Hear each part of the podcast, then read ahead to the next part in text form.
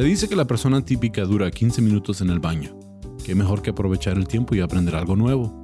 Les presento el podcast de solo 15 minutos sobre datos, detalles y pormenores cagados que podrás disfrutar mientras que... bueno, en cualquier rato libre. Bienvenidos a Está Cagado con Sam Butler. Bienvenidos a otro episodio de Está Cagado Podcast. Gracias por acompañarme de nuevo. Les agradezco mucho el apoyo. Eh, si no me siguen en YouTube o en otras redes, por favor denle like al video, suscríbanse y piquen en la campanita para que no se me olvide decir eso. Ah, este es otro episodio de Está Cagado Podcast, episodio 93. Yo soy su anfitrión. Sam Butler. Pero antes de empezar con el episodio, quiero avisarle a todos mis amigos del Paso, Texas, que tenemos un show de stand-up en el, en el Club Comic Strip, The Comic Strip, en El Paso, Texas, este miércoles 13 de abril. Miércoles 13 de abril, si están en El Paso y pueden venir, por favor asistan, es súper importante que nos apoyen con el stand-up. Ah, es el Spanglish Comedy Show. Ahora, ¿qué es Spanglish? Pues inglés y español mezclado en el mismo show. Yo sé, a mí no me gusta generalmente trabajar así. Me gusta trabajar en inglés o en español. Pero como estamos abriendo camino para el stand-up en español en Estados Unidos, eh, decidimos hacer un show mezclado de Spanglish. Entonces, si gustan ah, y pueden, por favor acompáñenos este miércoles 13 de abril en el Comic Strip del Paso, Texas boletos disponibles en línea en laughtonight.com. Es laugh, L-A-F-F, el número 2, N-I-T-E.com. Laughtonight.com, El Paso Comic Strip. Gracias por todo el apoyo. Y con eso vamos a empezar este episodio de esta cagado podcast. escogí este tema como que los últimos tres, cuatro episodios hemos estado hablando de deportes y como que todavía estoy ah, viendo datos cagados de diferentes deportes. Y parece hecho adrede que cuando uno busca información sobre un deporte y sale información sobre otro y sucesivamente empieza a ver ah, muchos datos de diferentes distintos deportes. Y pues el episodio anterior fue de José el Huitlacoche Medel y antes de eso el béisbol. Entonces ahora pues vamos a hacer uno en cuanto al básquet, ¿sí? Basketball. Ahora, basketball es, um, no es un deporte que yo acostumbro ver en la televisión, aunque es un deporte que jugué bastante en mi adolescencia, en mi juventud. Era como, como el deporte perfecto para jugar solo. Cuando estábamos aburridos, que no había nada que hacer en la casa en el verano, pues ahí había cancha de básquet. Eh, ah, teníamos una de esas canchas en mi casa de, ah, que mi papá instaló, compró eh, económicamente la instaló. Había un callejón atrás de la casa donde crecí y ahí en el callejón pues jugábamos uh, básquet con los chavos de la cuadra, con mi hermano, con mis hermanos. A veces jugábamos de noche, instalamos un foco, jugábamos de noche. Entonces era algo que pues sí me interesaba como deporte, pero como pueden ver, ya no juego muchos deportes, pero en ese entonces sí me gustaba mucho el básquet. Y, mi, uno de mis equipos favoritos eran los Trotamundo de Harlem. Ahora, este equipo a mí me fascinó desde la infancia. Mi introducción a este equipo uh, fue por las caricaturas de Scooby-Doo. sí, eh, llegábamos de la escuela y prendíamos la tele y siempre estaba la caricatura de Scooby-Doo y ellos tenían a los Harlem Globetrotters como, o los trotamundos de Harlem. Ah, en inglés se llaman Harlem Globe, Globetrotters y en español son los trotamundos de Harlem. Entonces, ellos hacían apariencias especiales en la, en, en la caricatura de Scooby-Doo y ahí como que fuimos conociendo quién eran ellos. Empezamos a ver programas de televisión donde, porque no había internet, no era como que podíamos uh, googlear Harlem Globetrotters y ver videos en YouTube, pero empezamos a ver programas de televisión en cuanto a ellos y todas las hazañas que ellos podían hacer. Uh, la favorita que, de ellos, que, que, era mi favorita personal, era cuando uh, botaban el balón y el balón entraba a la canasta. Yo, yo duré horas, horas practicando y llegué a lograrlo. Llegué a hacer, a una de las cosas que se me hacía bien chido, poder botar la bola y que en la canasta. Ahora, que tiene, o sea, aparte de que pues ah, eran jugadores de básquet y, hacían hazañas como ah, rotar el balón en el dedo ah, y múltiples balones al mismo tiempo y todas las hazañas, ¿qué es lo que tiene de especial los trotamundos de Harlem? Bueno, pues empecé a buscar la información y el dato, el dato curioso que a mí me, me agarró la, la, atención y que quería compartir con ustedes es que para empezar, no son de Harlem. Los Harlem Globetrotters no son de Harlem. Ahora, ¿qué es Harlem? Para la gente que no sabe, Harlem es un barrio en la ciudad de Nueva York que es predominantemente negro. Sí, no, o sea, las, los habitantes del barrio son personas de color y ese barrio se conoce como Harlem. Entonces los trotamundos de Harlem no eran de Harlem, eran de la ciudad de Chicago y jugaban en el sur de la ciudad de Chicago, lo que es el South Side. Y uh, ellos em-, empezaron en 1926. ¿sí? Eh, uh, empezaron como jugadores, uh, eran jugadores predominantemente negros que jugaban para un equipo que en ese entonces se llamaba Barnstorming. Barnstorming era que ellos iban de granja en granja y en estas granjas pues tenían, tenían este, ¿cómo se dice barn? Uh, Ram? Barn. Este, el edificio donde... sí, el establo donde guardan los animales. Uh, yo me sé la palabra, pero se me fue ahorita que la quiero decir. Uh, pero barnstorming era básicamente que iban los, los equipos y jugaban en diferentes granjas y jugaban pues en el edificio donde guardaban los animales, ¿sí? Que es el barn en inglés. Ah, y, se me, me, va a acordar en cuanto acabemos el episodio, ¿eh? Uh, sí, pero ah, es como el establo donde guardaban a los animales en la noche. También ahí guardaban los alimentos de los animales en la noche. no es el granero, porque granero pero el granero es, es como un cilindro, ¿no? Donde guardan el grano. Sí. Granero. Sí, granero. Ah, iba a decir granero, pero para mí el, granero es otro. Uh, es a grain silo. That's what she said. sí. Pero iban de granja en granja y jugaban pues en, en lo que en, en, estos edificios de madera y competían y había competencias uh, también pasaba lo mismo con los equipos de béisbol y como que esa era la, liga profesional de ese entonces. Entonces estos chavos ah, eran parte de otro equipo y tengo el equipo aquí. Uh,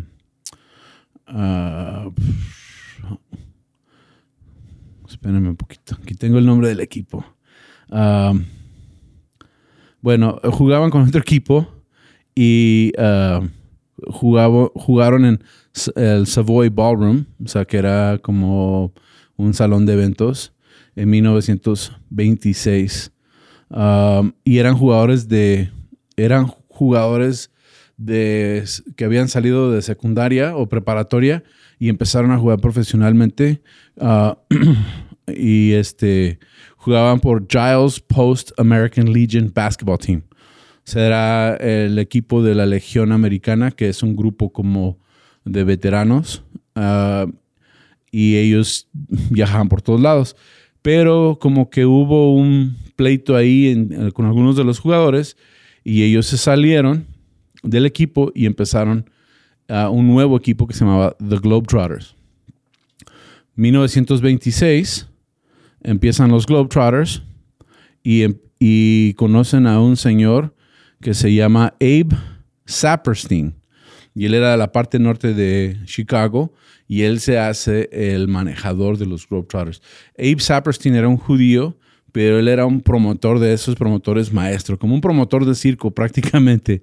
Sí, entonces él le cambió el nombre al equipo y les puso New York Harlem Globetrotters, creyendo que el nombre, um, que ellos fueran de Nueva York y que tuvieran el nombre de un barrio de Nueva York, jalaría más gente en el estado de Illinois, donde ellos jugaban. Entonces, eh, son como 800 millas, como 1800 kilómetros de distancia de Nueva York a Chicago. Entonces, pensaba, si, si la gente piensa que ellos viajaron a Illinois a jugar básquet, va a venir la gente. Y funcionó, porque hasta hoy en día yo conozco comediantes que dicen que son de otras ciudades para que la gente venga a comprar los boletos porque piensan que vienen de afuera, pero la verdad es que son de, del mismo pueblo donde, donde están presentando. Ah, tengo amigos o conocidos que dicen que son de Los Ángeles o dicen que son de Nueva York o dicen que son de otra ciudad, aunque ahí viven y ya tienen años viviendo en El Paso. Entonces funcionó, ah, la gente empezó a ir, pero fue este um, Saperstein el que empezó a, promoverlos de tal manera y, también quería que, la gente supiera que la mayoría de los jugadores eran negritos. O sea, porque quería que, estamos hablando de, Estados Unidos, 1926, todavía existe racismo, todavía existe, es peligroso para muchos eh, equipos y, jugadores y atletas viajar dentro de, de Estados Unidos. Entonces, él quería que desde un principio se supiera con el nombre de que ellos eran afroamericanos. Um, entonces empiezan a, hacer, a, jugar 1926 y juegan de 1926 hasta 1948 juegan básquet uh, legítimo. O sea, ellos se dedicaron a ser un equipo profesional que, que compitiera contra otros equipos y, no había las hazañas y el, el uh, showmanship, ¿sí? O el, uh, todo lo uh, todos los de, sí, todo el espectáculo que ellos llevaban básicamente era jugar básquet. Ahora ellos llegaron al campeonato en 1939, el campeonato nacional fue el primer equipo de todos negritos que llegara al campeonato nacional en 1939. Um, uh, le ganaron a los Bruins de Chicago y agarraron el uh, prestigioso World Professional Basketball Tournament y, lo volvieron a ganar uh, consecutivamente. O sea, lo ganaron dos años seguidos.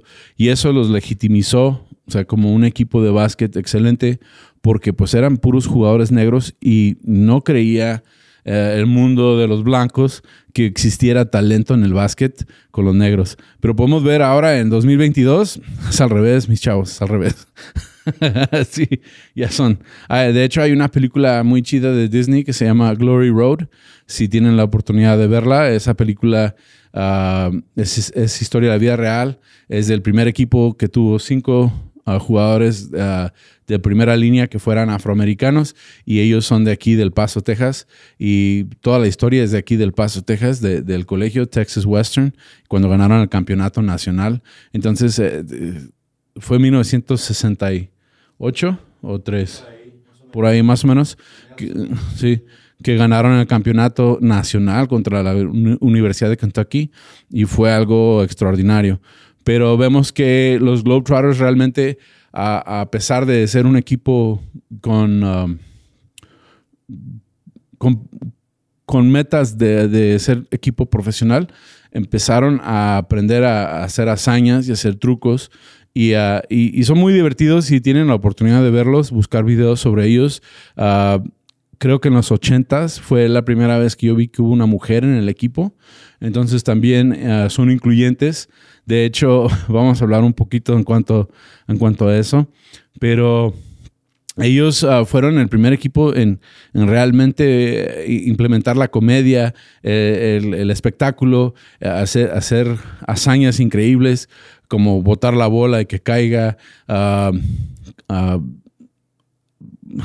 tienen que verlo si no los han visto, sí. Y pues vemos que los, los Globetrotters han hecho muchas cosas increíbles. Por ejemplo, han ganado más de 22 mil juegos en su, en su trayectoria. 22 mil juegos. Sí. Um, vamos a hablar un poco en cuanto a ellos. Um, Nat Sweetwater Clifton, uh, de los New York Knickerbockers. Um, uh, fue una un personaje muy uh, influyente de su tiempo.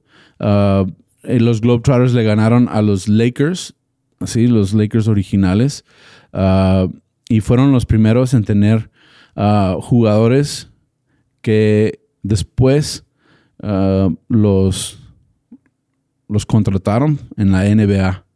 ¿sí? Entonces, los primeros jugadores de afroamericanos que jugaron en la NBA fueron jugadores de los Globetrotters.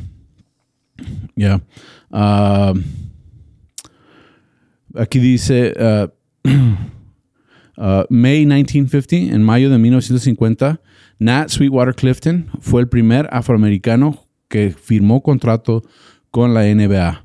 ¿sí? Fue la primera vez que él, uh, él fue el que um, firmó contrato y entró a los New York Knicks. Earl Lloyd y Chuck Cooper también rompieron la barrera de color en 1950 que habían jugado temporalmente con los Globetrotters. Wilt Chamberlain empezó su carrera profesional con el equipo. Ahora, ¿quién fue Wilt Chamberlain? Wilt Chamberlain fue uno de los campeones más reconocidos del básquet y en 1958 uh, entró a jugar con los Globetrotters saliendo de la Universidad de Kansas. Él todavía no había firmado con la NBA, pero en ese año 1959 viajó por toda la Unión Soviética y tuvo la oportunidad de saludar de mano a Nikita Khrushchev.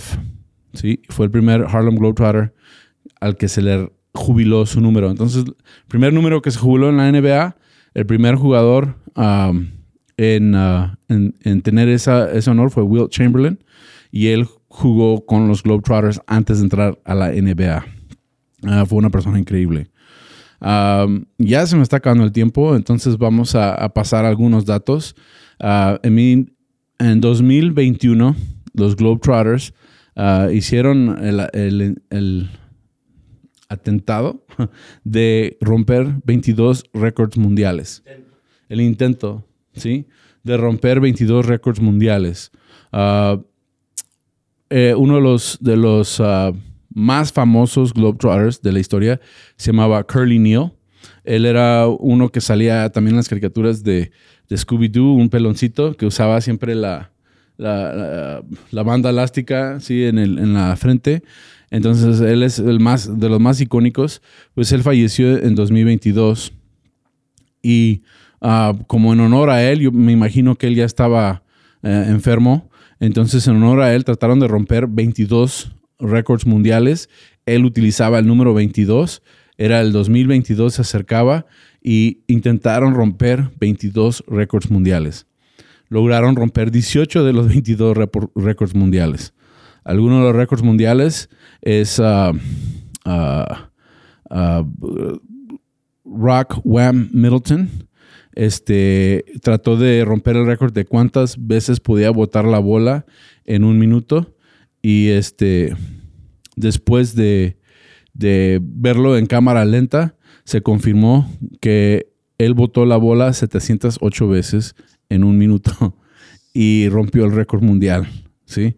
También Rock Hammer tenía este, la lanzada de, baloncesto desde una pared más lejos.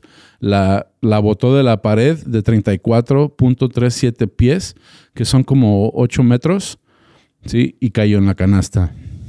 Ese fue otro récord también este, se, entrevistó a él, dijo que para él poder romper récords mundiales era la cosa más increíble porque desde niño veía los récords mundiales, el libro de Guinness y decía qué increíble gente y ahora él tiene el honor de haber rompido tres de esos, de esos récords mundiales y tener su nombre en el, en el, en el uh, libro. Corey Thunderlaw jugó con los Harlem uh, Globetrotters eh, ese mismo día, 6 de diciembre de 2021, y tenía uh, el récord de, de, más canastas, ¿sí? tirando la bola desde media cancha, uh, pero tiran, tirándola de abajo hacia arriba, underhand, como dice aquí, um, en un minuto. Y hizo siete, siete canastas en un minuto. Tamalito. Tamalito, órale. Sí también el récord del hook shot, del gancho, ¿sí? Del hook shot son 22.8 metros, 74.974 pies, ¿sí? Y uh, también RAM de Middleton, USA. aquí tengo otro dato y con este voy a cerrar porque uh, son, son muchos. Sí. ah,